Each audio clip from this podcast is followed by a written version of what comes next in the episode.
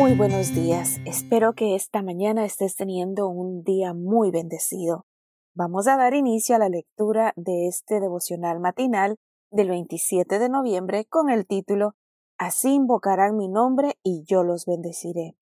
Y la lectura bíblica se encuentra en el libro de Números 6 del 24 y 27 y nos dice Jehová te bendiga y te guarde.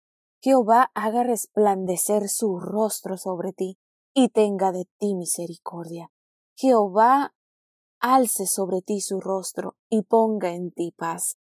Así invocarán mi nombre sobre los hijos de Israel y yo los bendeciré. ¿Sabes cuál es el registro más antiguo que tenemos de alguna porción bíblica? Durante años yo creí que eran los rollos del Mar Muerto, pero en una visita al Museo de Israel me di cuenta de que mi creencia estaba muy lejana a la realidad. Los rollos siguen siendo uno de los manuscritos más antiguos, sí.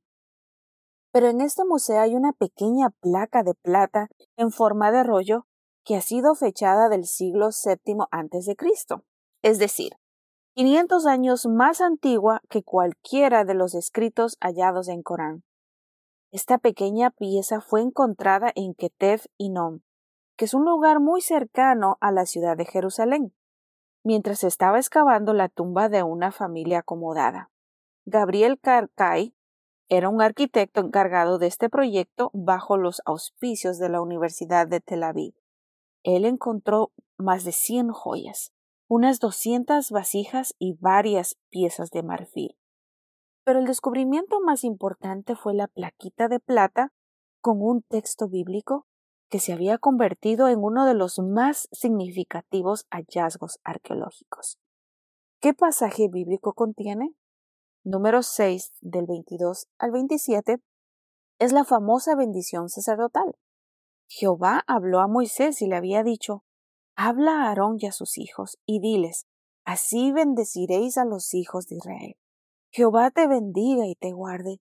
Jehová haga resplandecer su rostro sobre ti y tenga de ti misericordia. Jehová alce sobre ti su rostro y ponga en ti paz. Así invocarán mi nombre sobre los hijos de Israel, y yo los bendeciré. Sí, el registro bíblico más antiguo nos habla de bendición, de misericordia y de paz.